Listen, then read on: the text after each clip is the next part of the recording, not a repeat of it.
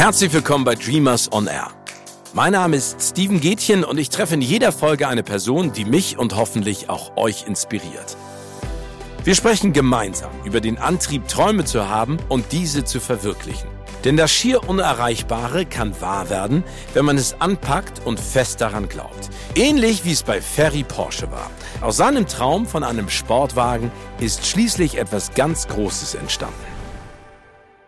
Er lässt mich mal wieder ratlos zurück. Ist das jetzt große Literatur oder Cringe? So ein Online-Kommentar zu einem Buch meines heutigen Gastes. Die zahlreichen Preise und Verfilmungen sprechen aber doch für sich. Das ist große Literatur. Unverblümt direkt mit einer Mischung aus Tragik und Humor überschreitet er zwar manchmal Grenzen, doch genau diese düstere Ehrlichkeit lieben seine Fans. Neben seiner schriftstellerischen Tätigkeit ist er Gründungsmitglied des Comedy-Trios Studio Braun. Musiker dazu und Querflötenspezialist. Mal schauen, ob nur seine Charaktere brutal ehrlich sind oder auch er selbst. Herzlich willkommen, Heinz Strunk. Servus, Steven. Moin, Heinz. So, als allererstes, weil de deine Karriere ist beeindruckend und spannend und du bist jemand, der sich gerne auch an Dingen reibt und aufreibt vielleicht. Das liegt ja auch in deinem Charakter. Hast du ein Lebensmotto, nach dem du lebst?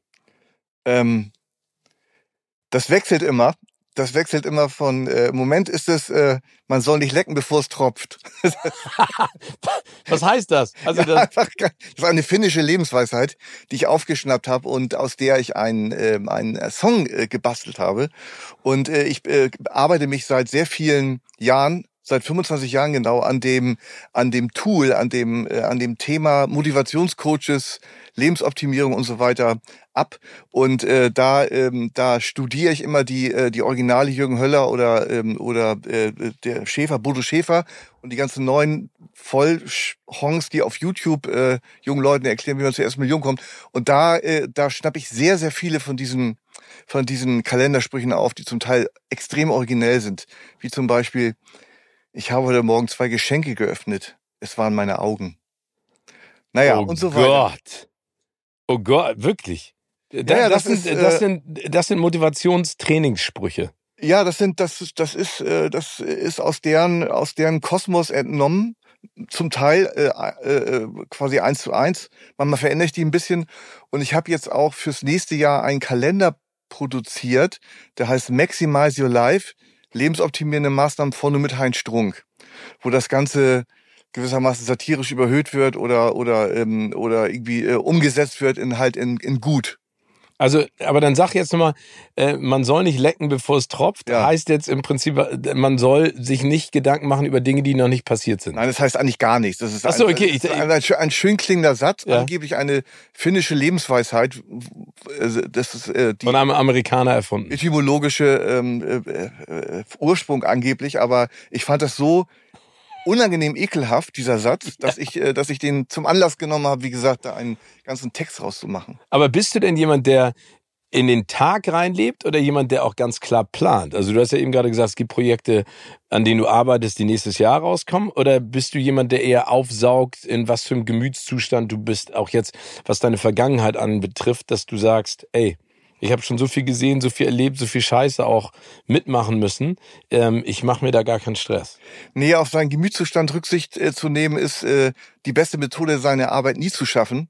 Es gibt da, es gibt da den einen Satz des, äh, des berühmten amerikanischen Schriftstellers Philip Ross, der da lautet, ähm, Amateure warten auf Inspiration, Profis setzen sich hin und arbeiten. Und bei mir sieht das so aus, dass ich, wenn ich zum Beispiel einen Roman schreibe, äh, dann setze ich mich hin mit einem digitalen Küchenwecker und, und habe genau vier, vier Stunden netto ist der eingestellt. Das heißt, äh, ich drücke auf Pause, wenn der Paketbote klingelt oder das Telefon oder sonst wie was.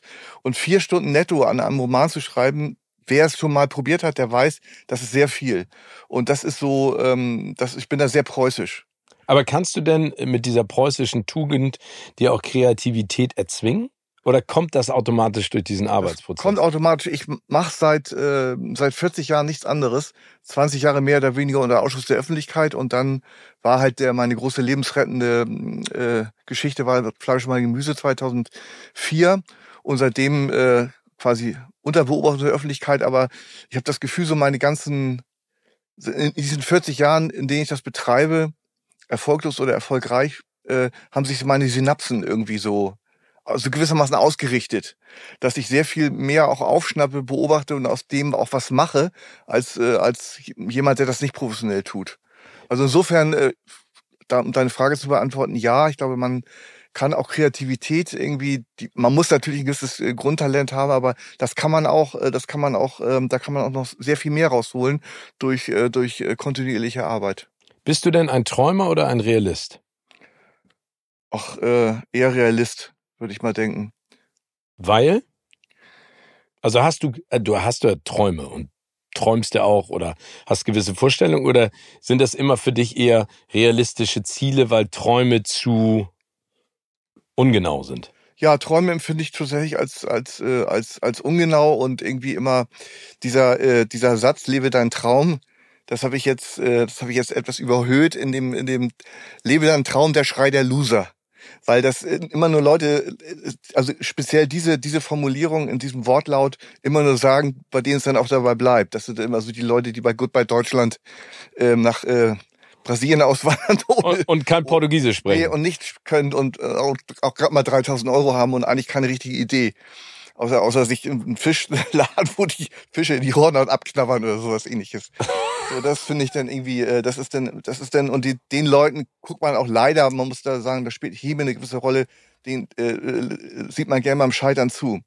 Und äh, bei mir, Träume hatte ich, Träume hatte ich eher als als äh, als ich als ich äh, wirklich Jugendlicher war. Da habe ich geträumt davon, äh, auf der Bühne zu stehen und umjubelter Popstar zu sein. Aber das bist du ja in gewisser Art und Weise ja geworden.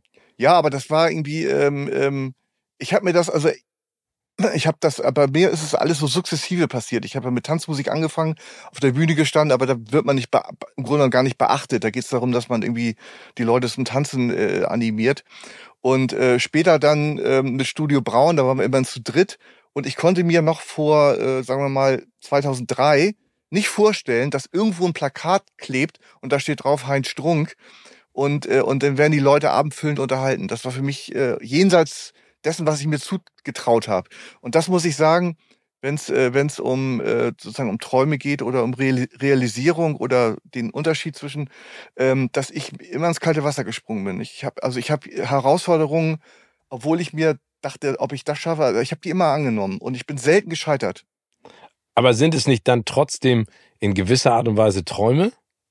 Also wenn du, wenn du sagst, du hast etwas, was du dir vorstellst und gerne machen möchtest und springst ins kalte Wasser und bist dann auch erfolgreich darin, sind das dann, also gibt es ein anderes Wort für Träume, das du da einsetzen würdest? Ich würde sagen, Ziele, würde ich Ziele. sagen, würde, würde ich, würde ich das, würde ich das nennen. Weil das war ein, der, der Versuch immer, was, was, was geht, was könnte eventuell scheitern, aber was ist realistisch, dass es auch was wird. Okay, deswegen sagst du, bist du eher Realist, weil du sagst, Träume klingen eher wie etwas, was passieren könnte. Ja. Und als Realist hast du Ziele, weil du ganz klar das verfolgen kannst. Genau, ich glaube auch nicht an so solche Sachen wie Schicksal oder über sieben Brücken musst du gehen. Und dann war das irgendein heller Schein. Ja, aber das hat auch Peter Maffay gesungen. Genau, und das ist ja auch schön, dass er das gesungen hat. Ich bin ähm, Peter Maffay, reichste, mit Abstand reichste äh, äh, Musiker in, in, in, in Deutschland. Äh, und das ist auch schön, aber der, der, der Song ist Quatsch. Okay. Ne? Also Danke, hab, dass du es jetzt mal gesagt hast. Ja. Jetzt wissen wir es. Also ich habe das wirklich, um das mal einfach ernsthaft zu beantworten, ich habe so viele Leute äh, immer, äh, sind mir begegnet in meinem Leben, insbesondere meine Mutter, die können auch über 700 Brücken latschen und da wartet am Ende kein heller Schein. Auf die wartet gar nichts. Ich glaube nicht an Schicksalsgerechtigkeit und ich glaube auch nicht an, dass am Ende doch alles gut wird. Das ist, stimmt einfach nicht. Und wenn Leute das in Schlagertexten beteuern, dann ist das schön und ist sicher auch für bestimmte Klientel tröstlich, aber es stimmt nicht. Also man muss selber sozusagen daran arbeiten, dass es funktioniert. Ja, das ist ja, ja sag ich mal, genau. das, das Motto auch. Sollte man.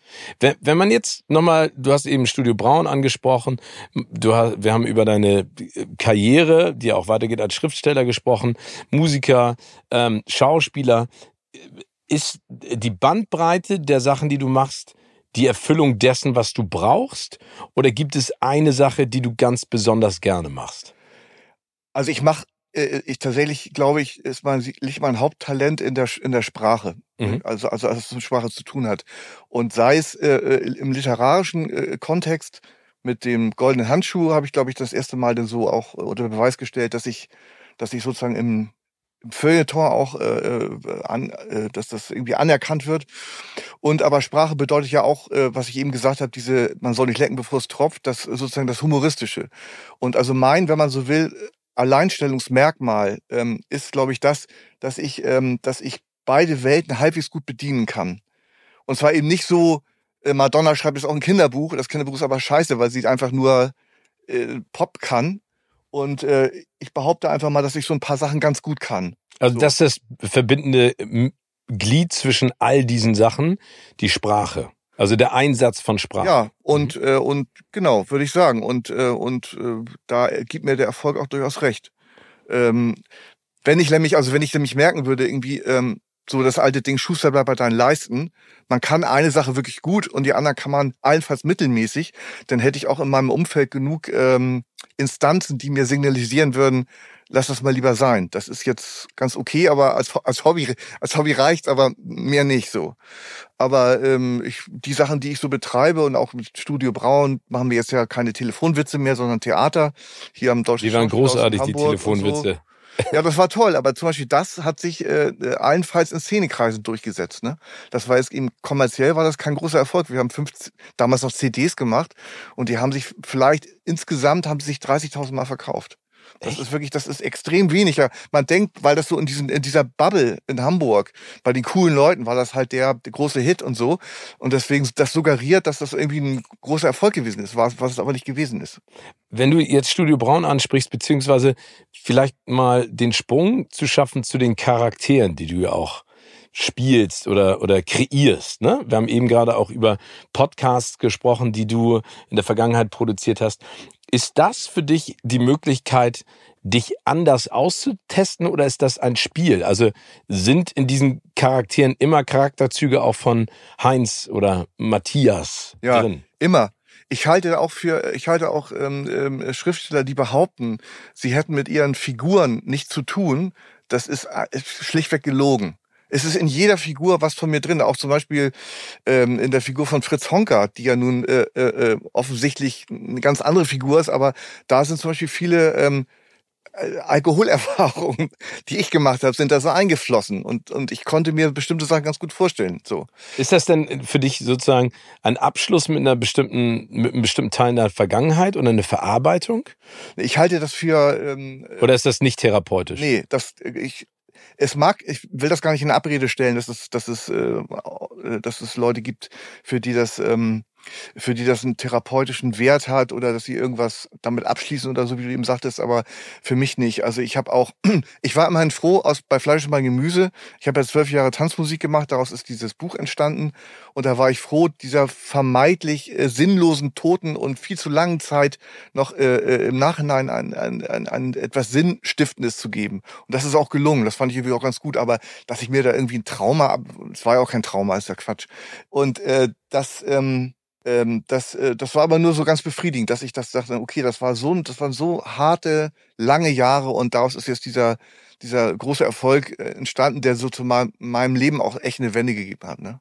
Ich finde das ganz spannend, was du gerade gesagt hast, weil das ist ja auch eine Frage, die ich auch häufiger gestellt bekomme. So, bereust du etwas aus deiner Vergangenheit? Ne? Also ich mache das jetzt ja auch schon 30 Jahre und dann denke ich immer so, Nein, also wenn ich zurückgucke, gucke ich mir natürlich einige Sachen, die ich im Fernsehen oder woanders gemacht habe und denke so, naja, also würde ich ja. jetzt nicht mehr machen, aber ich sehe es genauso wie du. Also es ist jetzt nicht in irgendeiner Art und Weise, dass ich sage, oh Gott, das war das Schlimmste, das würde ich niemals, ist mir total peinlich, sondern ich rede da ganz offen drüber. Und so ist es ja auch bei dir. Ne? Also du ja, setzt dich damit auch komplett klar hab, auseinander, oder? Ich habe so viele Sachen gemacht, auch die, äh, von denen du auch wahrscheinlich gar nichts weißt. Ich war mal 1997 war ich mal der Lippeneismann. Da hatte ich mir so eine, da habe ich, äh, das war mein, mein allererstes Casting, das ich gemacht habe. Habe mich eine befreundete Fotografin angerufen, die mit dem Casting durchführen sollte und und habe ich gesagt, nee, Dagmar, das ich kann das mal nie vor der Kamera, ich kann das nicht und, und sie sagte, ach, du bist doch ein witziger Typ und dann äh, und dann bin ich bin ich dort doch hingefahren, mir auf dem Weg dahin was ausgedacht. Es wie gesagt um neue Lippeneis äh, Sorten und habe ich das wirklich das Casting da irgendwie 1997 äh, habe ich dann gewonnen und äh, das wurde wurden dann so zwei zwei Werbespots gedreht, die ich auch noch selber geschrieben habe. Wirklich? Hab also das hast du denen direkt mit angeboten? Nö, ich habe das gar nicht angeboten wurden, aber die fanden das so gut, was ich da gemacht habe, dass wir der, der, der soll seinen Text immer selber schreiben. Und dann habe ich mich wiedergefunden. Das war für mich damals ein biografisch sehr bedeutsam. 1997 in, in der Werbeinsel von Ran. Also so wirklich richtig fett. Und hatte mir dann so ausgemalt, dass ich jetzt vielleicht sowas wie der neue Militermann werde. Aber dann wurde das unbegreiflicher und ich habe da 35.000 Mark für bekommen, was ja auch irgendwie für mich damals also wahnsinnig viel Geld, also irre viel Geld war. Sowas wird ja heute auch gar nicht mehr gezahlt. Und äh, und das wurde dann aber nach einem halben Jahr Jetzt wirst du durch KI ersetzt. Ja, genau. Ist aber das überlebe ich noch. Nee, aber das heißt, du warst der Lippeneismann. Ich war der Lippeneismann für kurze Zeit und ich habe auch, äh, ich habe auch ähm, für damals so eine so eine Art. Äh, ich hätte gerne Comedy-Karriere gemacht tatsächlich. Ich bin ja heute, äh, äh, ähm, äh, bin ja heute Comedy-Feind, also de dessen, was in Deutschland so unter Comedy läuft. Und äh, damals habe ich zum Beispiel einen äh, Piloten gedreht für Pro7. Ähm, nicht ich, sondern, sondern wir waren sechs Leute CO6, der Stoff zum Lachen. Und das ist bei den Piloten geblieben. Bei den Titel kannst du dir ja vielleicht vorstellen, warum. Ja, aber trotzdem geil. Ja, aber, und ich habe, das hat aber immerhin gereicht zu äh, vier Auftritten in der damals sehr populären seit eins Wochen Show. Wochenshow. Ja, genau. genau. Und da hatte ich mir, ähm, da hatte ich mir äh, erhofft, der Nachfolger von Marco Riemer zu werden, der damals so auf dem Absprung war. Und ich weiß noch, wie ich da. ist der Marco Riemer ist der Österreicher. Ja, der Schweizer. Schweizer, Schweizer, genau, aber super, der, der die ganzen äh, Leute äh, äh, hier äh, nachmachen kann. Ja, ne? ja, der, der war ganz, ganz der, der genau. hat das gut gemacht. Der war immer sehr hektisch. Ja, war Ingolf Lück und und äh, Anke Engelke, Pastewka und und Rima. Rima war auf dem Absprung und die haben mich ja auch von Brainpool damals so ausprobiert in dem, haben gesagt, hier der vom CO6, der war ja der Beste und probieren wir mal. Und dann, äh, dann ähm, habe ich, ähm, war ich total schockiert. Ich war noch in meiner Badewanne gesessen und die Bild am Sonntag gelesen. Und dann war der Neue, der seit eins Wochen schon, Mar Markus Miria Profitlich. Und da war ich richtig, war richtig ähm, da voll down. Und das hat dich fertig gemacht? Das hat mich fertig gemacht, weil ja, ich ja damals auch, ich habe noch Tanzmusik gemacht, ey, und mit Studio Braun hat gerade so angefangen. Das war auch immer eine wirtschaftliche Sache. Ich habe einfach nie, ich habe nie Geld gehabt. Also ich habe immer so immer, ich konnte nicht mal Auto, mir ein Auto mehr leisten. Aber wenn du solche Sachen alle erzählst, ne, Studio Braun, dann Wochenshow, dann äh, dieser Werbedeal, wo du dir die Sachen auch ausdenkst, äh, woher kriegst du die Inspiration? Wo, also woher nimmst du die? Was ist sozusagen, also wir haben ja eben über die Figuren gesprochen, dass da ganz viel von dir selber drin ist, aber woher nimmst du die Inspiration? Und wer, bist du selber eine Inspiration für andere oder wärst du das gerne? Also das ob ich Inspiration für andere bin, weiß ich nicht, aber ich könnte mir, ich weiß, dass, ich, dass das, was ich schreibe, literarisch, dass das als tröstlich wahrgenommen wird. Es gibt Leute, die, die mir schreiben, ich bekomme relativ viele, ähm, viel Feedback, ähm, dass, äh, dass das, wie ich schreibe, dem entspricht, wie sie denken und fühlen. Sie das aber nur nicht so in Worte fassen könnten. Und das finde ich schon für mich ähm, sehr, sehr hohen Wert, dass wenn man wirklich Trost spendet. Das ist jetzt ein etwas antiquierter Begriff, aber ich finde den trotzdem äh, total, total super. Ich könnte mir auch vorstellen, dass es Leute gibt, irgendwie jüngere, jüngere Leute, die, ähm, die das irgendwie, also eben gerade diese sehr späte äh, äh, Switch in meiner Karriere, dass es überhaupt von der, dass man jetzt überhaupt von der Karriere sprechen kann, was man ja vor 20 Jahren noch gar nicht getan hat, weil das, das war einfach nichts. Das war einfach so ein diffuses Machen so. Und ähm, wie ich auf die Ideen komme, im ist es, ähm, würde würd ich da den Bogen wieder zu dem schlagen, was ich vorhin gesagt habe. Ich kann es ja auch nicht so genau sagen. Ich mache das seit jetzt seit 40 Jahren und und irgendwie irgendwie ähm, bringe ich das mit und es wird auch und das ist das Schöne im Unterschied zu zu äh, Künstlern, die manchmal so eine, so eine Phase haben, so drei Jahre oder fünf Jahre, vielleicht einmal zehn Jahre, speziell in der Popmusik ist es ja so, dass sich das ein Pop gehen, das ist flüchtig, das, das verliert sich dann meistens. Also wenn man es mit 30 noch nicht geschafft hat, dann sollte man es äh, in der Popmusik echt lassen. Aber auch bei Filmemachern oder so, die haben so eine Phase und äh, bei mir äh, ist es fast umgekehrt so gewesen, dass es oder ist es umgekehrt, dass es immer mehr geworden ist und ich bin letztes Jahr 60 geworden, da ist nochmal wie so ein Hebel umgelegt. Ne? Da hatte ich den, den größten literarischen Erfolg meiner Laufbahn, die erste Spiegel Nummer eins. Und, ähm, und seitdem, es läuft echt gut. Würdest du denn sagen, dass, also es klingt immer so doof, ne, weil Alter ist ja auch relativ, aber da, dass du mit 60 sagst, okay, perspektivisch, ich habe seit 20 Jahren ist meine Karriere richtig da. Jetzt hat's richtig geknallt auch noch mal mit der Spiegel Bestsellerliste Nummer eins. Ich mache das perspektivisch jetzt so lange, es gibt ja keine Grenze sozusagen. Oder hast du da für dich, um wieder bei dem Traumthema zu sein, auch einen Lebensabend erträumt, dass du irgendwann sagst, ey, ich setz mich, ich baue mir eine kleine Holzhütte unten an der Fischauktionshalle und da sitze ich und schmeiß die Angel raus und trinke ein kleinen, kleines Sprüdelchen und freue mich des Lebens. Tatsächlich ist es so, ähm, ich kann es mir nicht so richtig vorstellen. Allerdings ist das ist das eine Sache, die ähm, die äh, die würde mir gut tun. Bisschen, äh, also was ich kann, ich kann mich disziplinieren und und äh, abliefern. So, das kann ich gut. Was ich nicht kann, nicht so gut kann, ist Müßiggang. Also eben zum Beispiel so sagen, ich mache jetzt mal zwei Wochen gar nichts oder ich fahre mal irgendwo hin oder so. Das kann ich überhaupt nicht.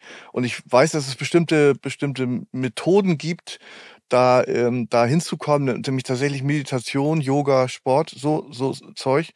Und ähm, da ich im Moment aber so ex bis Mitte nächsten Jahres so, so extrem zu bin mit, mit äh, Zeug, was ich unbedingt machen möchte oder machen muss auch, ähm, äh, würde ich mir das ein bisschen aufsparen. Aber ich weiß, dass es ansteht. Also das ist im Grunde genommen, das ist für mich meine Aufgabe für die nächsten Jahre mal ein bisschen, bisschen locker zu lassen. Aber ist es die Angst davor, weil das jetzt endlich Früchte trägt, was du jahrelang gemacht hast, vielleicht auch unter dem Radar, dass du sagst, nee, jetzt will ich das auch wirklich weiter pushen?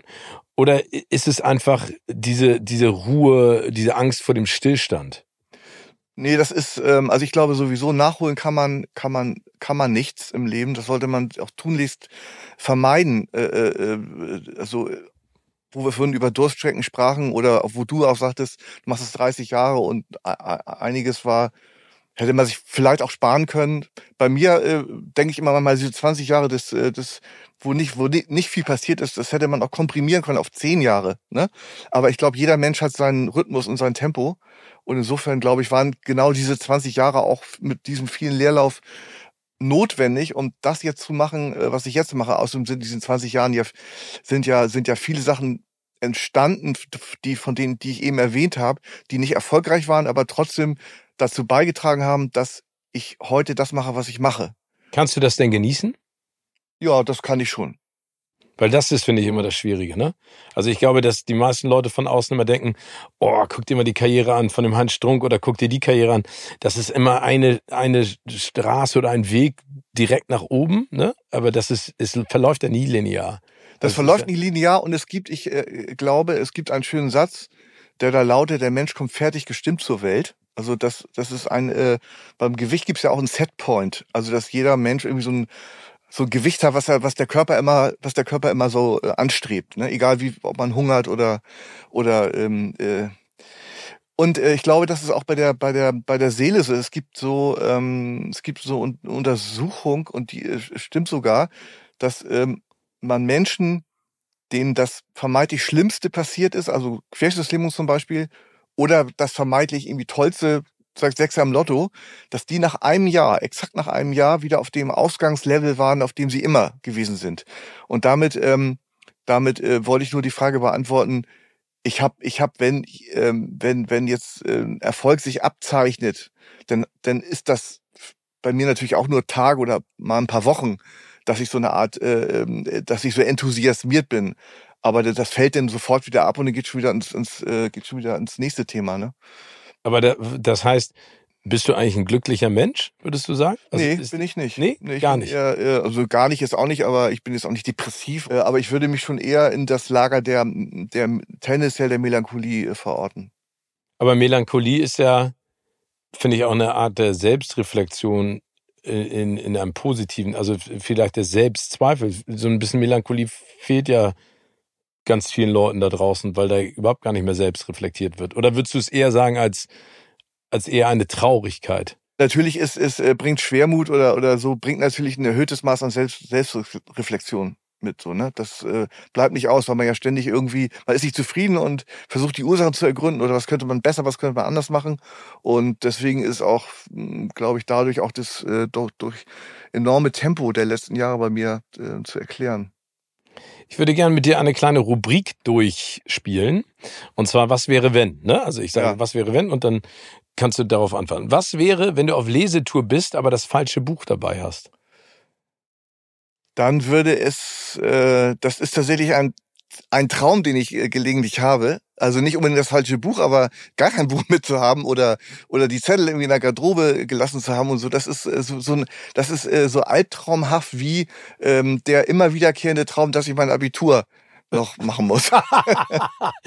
aber was, was man ja auch. aber als Albtraum im Sinne von, weil du dann richtig Panik kriegst oder weil du dann aus der Lameng schießen musst oder was? Ja, ich könnte also jetzt so Helge Schneider ähm, äh, Qualität, äh, der wahrscheinlich irgendwie sogar das freudig erregt äh, äh, äh, registrieren würde und dann auch ja heute machen wir was ganz Verrücktes. Also so irgendwie, ähm, also ich bin schon ganz gern vorbereitet. Ja, das kann ich verstehen. Ich Aber ich meine, da hast du natürlich auch jemanden rausgepickt. Helge ist natürlich da auch. Ähm, der ist der Größte. Der, das geht ja, gar nicht also, besser, ja. ne? Also wenn er sich dann aber auch manchmal verliert, wenn er da sein äh, am Klavier irgendwelche Stücke spielt, ja, aber das ist natürlich auch eine Kunst. Ich habe den ja auch ein paar Mal erlebt ähm, bei Shows. Das ist unfassbar. Finde ich auch. Also das, ist beeindruckend. Also Helge ist da wirklich da ähm, ist, also mit Abstand führend. Ja, finde ich auch. So. Welchen Künstlernamen würdest du dir geben, wenn du dich nochmal neu entscheiden könntest? Daniel Alfinito. Wie das ist, es geht dann Daniela, toller Künstlername, Daniela Alfinito. Das ist die Tochter von einem der Amigos. Ich weiß nicht, ob von, von Bernd oder Karl Heinz, habe ich nicht so, so präsent, aber Daniela Alfinito finde ich toll und dann würde ich mich entsprechend Daniel Alfinito nennen. Oder Danny Alfinito. Und dann wärst du der, der verschollene Bruder oder wärst du der verschollene Mann? So eine Art Romantic Warrior wäre, würde ich so. Romantic Warrior, das ja, genau. gut als Untertitel. Ja, das war doch damals, ich meine, das, äh, das ist, äh, war ein Titel von der Modern Talking, vom Modern Talking Album. Echt? Ja, ja, das war so im sprachlichen Kosmos von Modern Talking. Romantic Warrior. Aber, da, aber diese ganze Schlagerecke finde ich so, so großartig. Ich weiß noch, es gab mal äh, bei einem Sender, bei dem ich gearbeitet hat, einen jungen Mann, der dann äh, Schlagerkarriere anschauen wollte und der hat einen, ein äh, Song geschrieben, der hieß, wäre ich ein Brief, würde ich mich an dich verschicken. ja, dann haben wir, genau, schlecht, ne? ja, und dann haben wir gesagt, und die, der nächste Song ist dann, wäre ich eine Briefmarke, würde ich mich immer. Ja, Denke ich mir. Ja, genau. Aber wäre ich ein Brief, würde ich mich an dich verschenken, fand ich großartig. Ja, das ist ganz gut. Ja, also das äh, übergebe ich dich an, an, an Daniel, übergebe ich dir an Daniel Alfin. Wie hieß der Daniel? Alfinito. Dan, oder du kannst Danny sagen. Danny Alfinito. Ich vermute mal, aus deinem, äh, aus dem, dem Typen damals ist aber nichts geworden. mit dem Nein, das ist nichts geworden, aber ein großartiges mir. Video hat er gemacht. Ah. Was wäre, wenn du jeden Tag Yoga machen müsstest? Ähm, wenn mich jemand dazu zwingen würde, fände ich das, glaube ich, ganz gut. Ja? Ja, ja. Ich habe auch irgendwie Liebäugel auch gerade mit der, mit der Idee, endlich mal einen Personal Trainer äh, zu, zu nehmen. Ich glaube, das ist schon. Ähm, aber für, aber für was jetzt? Für, für alles Yoga oder für richtig? Nee, nee, für, für alles. Ich einmal in so eine Maschine umwandeln. Ich würde mich gerne in so einen Terminator, ich bin so ein Terminator-Typ. ja. Immerhin, das ist jetzt so, dass ich jetzt ähm, dass ich jetzt an, an den Tagen, an denen ich schreibe, das ist ja die überwiegende Zahl der meiner Arbeitstage, dass ich jeden Morgen nicht viel, so vier Kilometer laufe bei mir im Wohlerspark. Aber es ist ja egal. Hauptsache ein bisschen was. Ne? Absolut. Was wäre, wenn du die Möglichkeit bekommst, nochmal ganz neu anzufangen? Was machst du? Ja, ich, äh, wenn ich meine jetzigen Erfahrungen, äh, dann, dann würde es alles etwas schneller gehen. Dann würde heute nicht mal ein, ein 61-jähriger Mann vor dir sitzen, sondern ein 41-jähriger. Okay, das wäre sozusagen äh, die, das, was du gesagt hast. Äh, Mit den Komprimieren, ja. Das, das fände ich ganz schön. Also ich habe noch so viel vor, dass ich manchmal denke, dass mir dann vielleicht das Alter irgendwie einen Streich spielen könnte. Ja? Ja, irgendwie ja. Also ich bin zwar, leb seit 100 Jahren rauche ich nicht mehr und so. Also ich lebe auch ganz okay, ganz gesund, glaube ich. Jetzt nicht vorbildlich, aber ganz, ganz okay. Und äh, aber ja, das, ähm, äh, wie gesagt, ich, es liegt noch so viel an jetzt vor allen Dingen wo, wollte ich mich noch mal ein bisschen, äh, dieses Jahr steht ja im, im, im, im, im im Zuge der Erweiterung, also jetzt, äh, ich habe so eine Serie geschrieben, die jetzt, äh, die jetzt äh, veröffentlicht wird, wo ich auch nochmal als Schauspieler und Drehbuchautor ähm, äh, nochmal äh, noch mal richtig auftrete. Ich schimpfe ja über, über deutsche Comedy, so, seit Jahren schon, und irgendwie komme ich mir selber vor wie so ein Schreihals, der immer nur. Aber was nervt dich an der deutschen Comedy? Das ist einfach nicht lustig. Also das ist, äh, also es gibt, es gibt natürlich irgendwie, sei es Max Giermann, Anke Engelke, Olli Dietrich, natürlich Helge Schneider und, und Bastian Pastewka und so, das sind, das sind äh, große große Könner, aber ich ins, insbesondere, ich will jetzt auch keinen Namen, wirklich keinen Namen nennen, aber alles, was so im, im, im Stand-up-Bereich firmiert, finde ich wirklich, ich sitze da mit einem Betongesicht und ich und also meine meinen Freunden geht's ähnlich. Ne? Ich bin da jetzt auch nicht allein auf weiter Flur, aber es ist immer so, irgendwas Scheiße zu finden, ist einfach, aber es besser zu machen ist, ähm, das, das ist dann äh, so, ich sehe mich aufgefordert, dann mal irgendwie jenseits von diesen Nischensachen wie Studio Braun oder meiner Titanic-Kolumne oder, oder was ich sonst so gemacht habe, mal was zu machen, was eben auch im Mainstream, vom Mainstream angenommen wird. Das wäre halt mein, das wäre so mein Ziel für dieses und nächstes Jahr. Das ist doch ein wunderbares Ziel. Ich wollte übrigens noch mal was sagen, weil du eben das Alter angesprochen hast. Ähm, ich habe einen Alternsforscher kennengelernt auf einer Bahnfahrt nach Berlin. Ne? Also es geht ja. nicht um Altersforschung, wie alt werden die Menschen, sondern wie wird man richtig alt? Und dann natürlich gesagt, klassischen Sachen. Gute Ernährung, Schlaf, kein Alkohol, keine Zigaretten. Und dann ist die klassische Frage natürlich, ob er danach auch lebt. Und dann habe ich gesagt, nein. Weil wenn das Gemüt sich nicht darauf einstellt und das Leben genießt, ist egal wie asketisch du lebst, du wirst nicht alt. Mhm. Und den Punkt, den er angesprochen hat, der am wichtigsten ist, um lange zu leben, äh, ist Berührung, menschlicher Kontakt. Ne? Also er sagt ja. eine Umarmung, Kindern, Freund, Freundin, wer auch immer. Das sind die Momente, in der die Haut darauf reagiert und auch die Seele. Ja, glaube ich unbedingt dran. Ich finde es auch, äh, ich finde es äh, immer wieder erschütternd. Es gibt ja immer die Fälle, wo man liest, ähm, da ist äh, sowieso sowieso ein 73-jähriger äh, Mann lag seit äh, seit vier Jahren in der Wohnung, keiner hat die vermisst, ne? So, ja. die Fälle. Aber ich kenne auch ähm, jetzt nicht in meinem aktuellen Umfeld, aber in meinem sozusagen meinem früheren Umfeld kenne ich auch Leute, die echt relativ allein oder einsam sind. Und das. Äh, das finde ich auch, finde ich auch schlimm. Es ist dann auch so, also oftmals so in der Beziehung oder in der Ehe immer nur auf die eine Karte gesetzt und alles so vernachlässigt. Das ist ja ein Phänomen, was, was man häufig, ähm, was einem häufig begegnet. Oder eben auch nicht so richtig Freundschaften gepflegt oder auf der Arbeit immer nur das eine und immer, und dann, und dann den einen Freund gehabt und der ist dann irgendwie abgehauen oder was weiß ich was und so. Und das äh, führt dann sehr schnell, ähm, bei, bei so einem, Leuten, die ein relativ normales bürgerliches Leben führen, kann sehr schnell in so eine Isolation führen. Und deswegen sollte man darauf achten, Familie und Freunde bei sich zu halten, neben dem, was man an Zielen hat und vielleicht auch an Träumen, ähm, das zu pflegen, ne? weil das ja. finde ich total wichtig. Ähm, es gibt ein wunderschönes Restaurant in Hamburg, da gehe ich auch sehr gerne hin. Das nennt sich Carmagnol. Ja.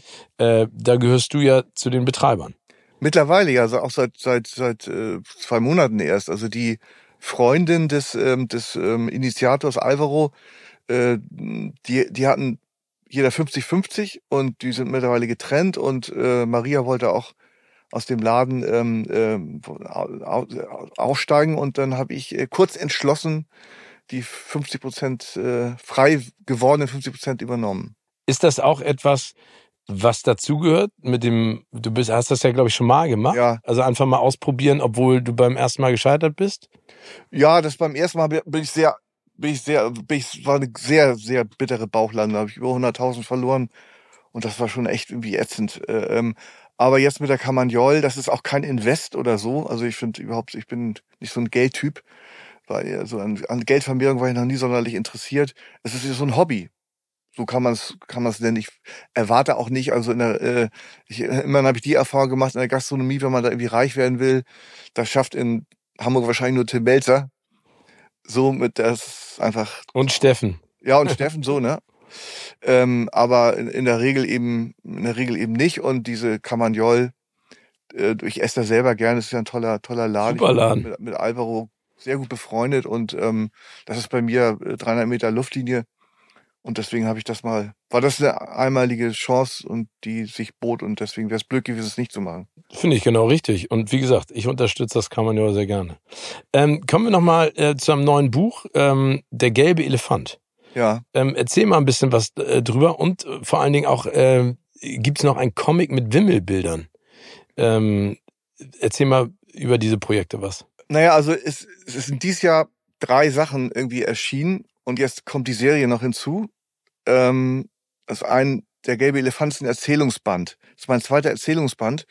Erzählungsbände haben es in Deutschland ähm, ähm, traditionell etwas schwer. Also in Deutsch, in Amerika ist die Short Story ein total ähm, populäres äh, Genre. In, in, in, du kannst in, in, ähm, in Deutschland kannst äh, kannst du mal zwei Drittel abziehen. Also wenn ich mit mit ähm, Sommer in Niendorf, war der Roman letztes Jahr allein im Hardcover hat der sich 150.000 Mal verkauft.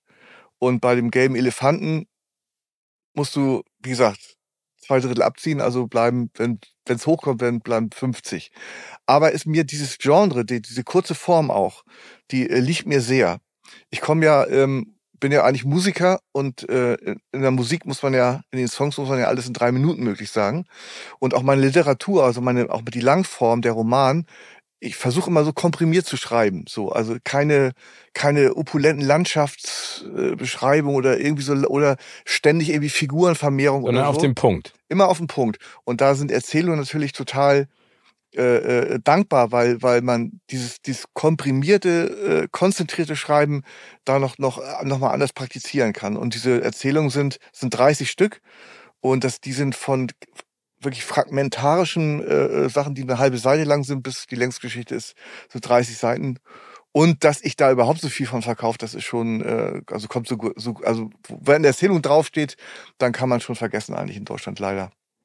Serie, Last Exit Schinkenstraße. Genau, die. Ähm, Aber wie, wie, wie willst du denn, sag ich mal, über die Tristesse der äh, teutonischen äh, Comedy-Szene ohne die Menschen, die du genannt hast, die ja wirklich oben an der Spitze stehen, ähm, hinwegarbeiten? Also wie, wie reflektiert hast du Comedy geschrieben, dass du glaubst, du setzt da den, den, den richtigen Maßstab an? Na, ich kann es ja nur, ähm, ich kann es ja nur nach bestem Wissen und Gewissen machen. Also ich kann das ja auch nicht kalkulieren. Wir werden ja sehen, ob es läuft oder nicht. Also ähm, ähm, sowas wie Discounter, was ich ganz gut finde. Ich mhm. habe auch in der dritten Staffel mitgespielt. Ähm, also dass diese diese Belten irgendwie äh, äh, Brüder und auch der der dritte im Bund ähm, also ich finde schon so die das habe ich fast immer das Gefühl die schließen da an wo wir mit Studio Braun damals aufgehört haben irgendwie ne? Mhm. und äh, und was wir da jetzt also was ich da gemacht habe mit mit äh, mit dem Schinkenstraße ich muss dazu sagen auch diese diese extreme Frequenz ist Corona geschuldet ich habe ich lag natürlich in den Corona Jahren genauso brach wie alle anderen und habe dann aber, äh, weil ich eben nicht auftreten konnte und da nichts lief, äh, habe ich noch mehr gearbeitet. Deswegen ist jetzt so viel rausgekommen, nur mal so nebenbei. Also das kann ich nicht jedes Jahr leisten, weil dieses dieses äh, Buch mit den Wimmelbildern, da hast die Kesis, die Abenteuer der Kesis. Ähm, ist auch geil. Äh, äh, Musst du gleich noch mal ein bisschen mehr zu erzählen, ne? Es geht ja um äh, Schimmelkäse, ne? Über ein es geht es geht darum, dass äh, dass es ein Käsereich gibt und äh, diesem Käsereich gibt es ähm, das ist wie ein ähm, das ist ein, ein äh, Kastensystem.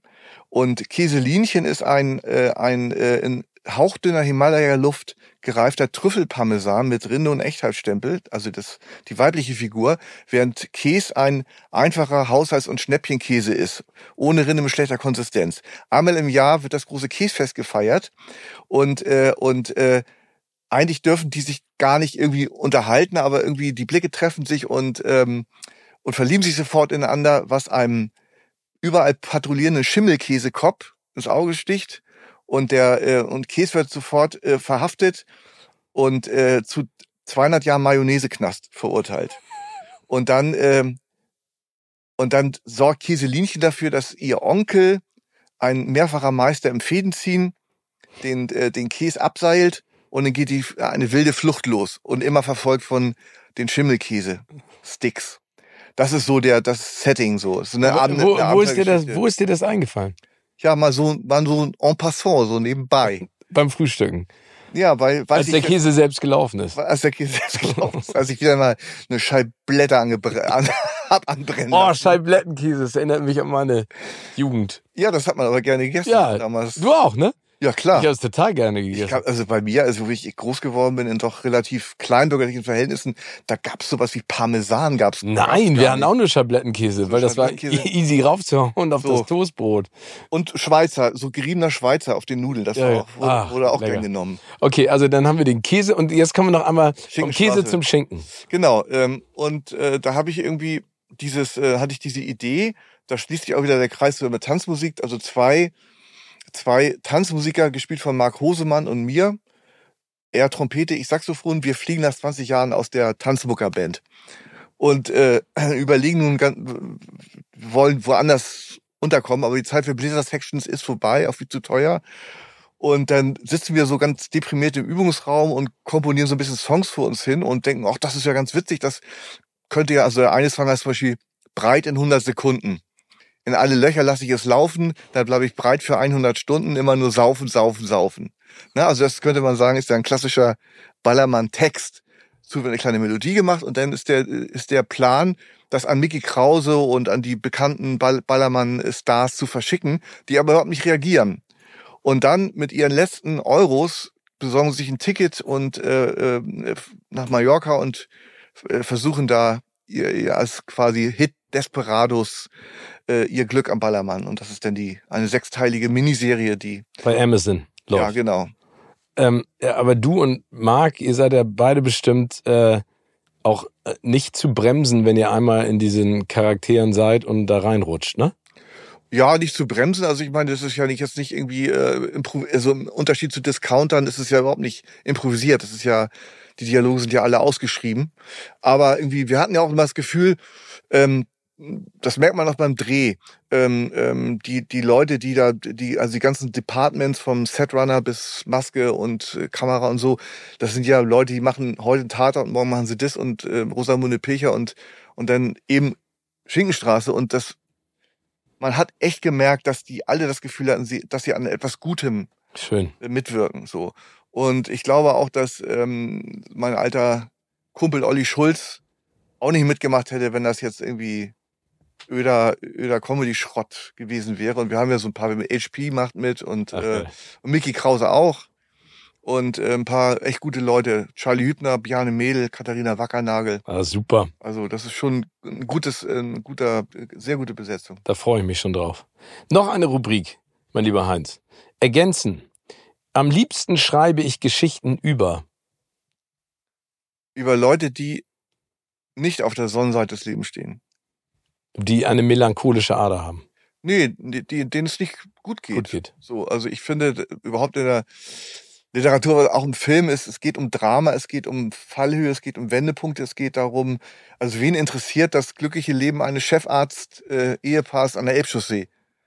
Da ist, sehe ich wenig wenig äh, Anderspunkte. Ich fühle mich da auch in der Literatur.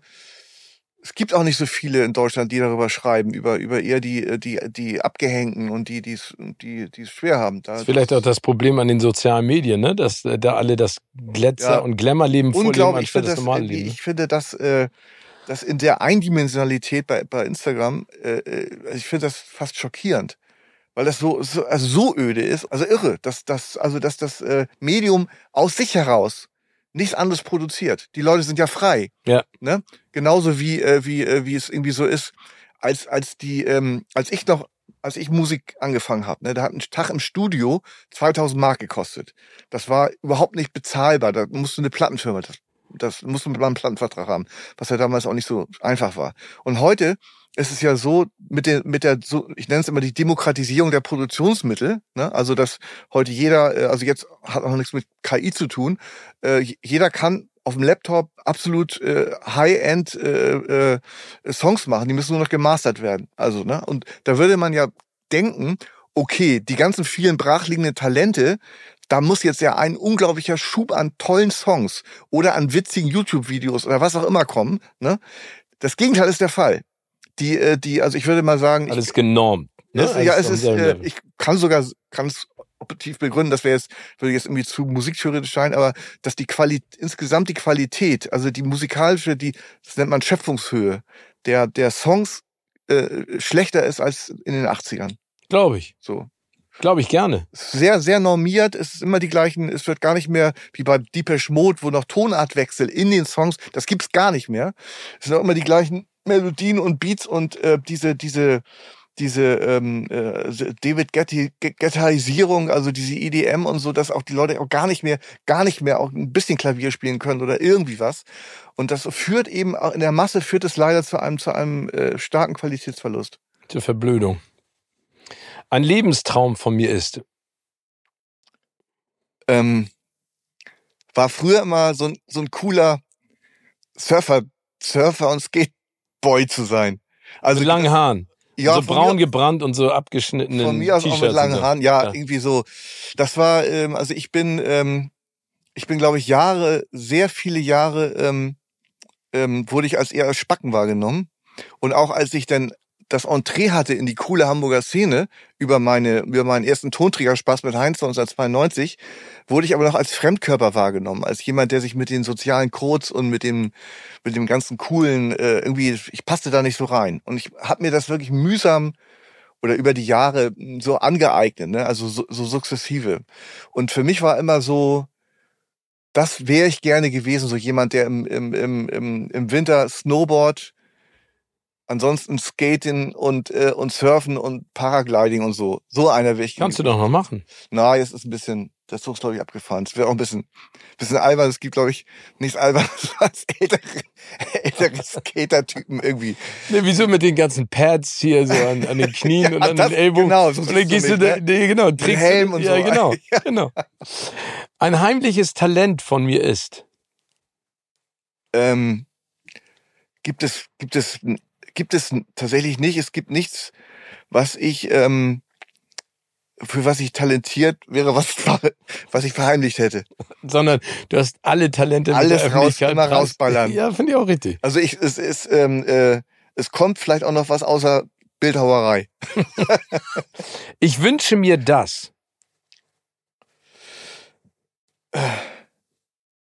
Das ist mir ähm, auch aus eigener Kraft gelingt und da anknüpfen an das, was ich sagte, irgendwie, dass ich ein bisschen, bisschen entspannter werde. Genügsamkeit, Entspannung. Ja. ja. Genügsamkeit, Bescheidenheit, Demut. Meine, meine Großmutter, äh, habe ich häufig schon zitiert, hat immer gesagt, du musst auch reflektieren. Du musst auch zurückgucken, ne? weil wir gesellschaftlich immer nur darauf gepolt sind, weiterzugehen.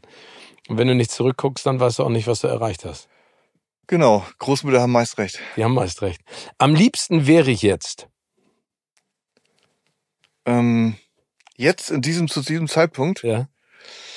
ähm, würde ich am liebsten auf meiner schönen Dachterrasse sitzen und ein, äh, zwei drei Stunden zur freien Verfügung haben. Mach das bloß. Es lohnt sich. Und die allerletzte Frage, mein lieber Heinz. Was möchtest du anderen mit auf den Weg geben? Genügsamkeit, Bescheidenheit, Demut, Freude. Wunderbar. Heinz, vielen Dank für das schöne Gespräch. Bitte gern. Und viel Erfolg mit deinen Sachen. Also Bücher gibt's zu kaufen, Serien zu sehen und da kommt noch viel mehr. Genau, Spaß gemacht, Steven. Danke.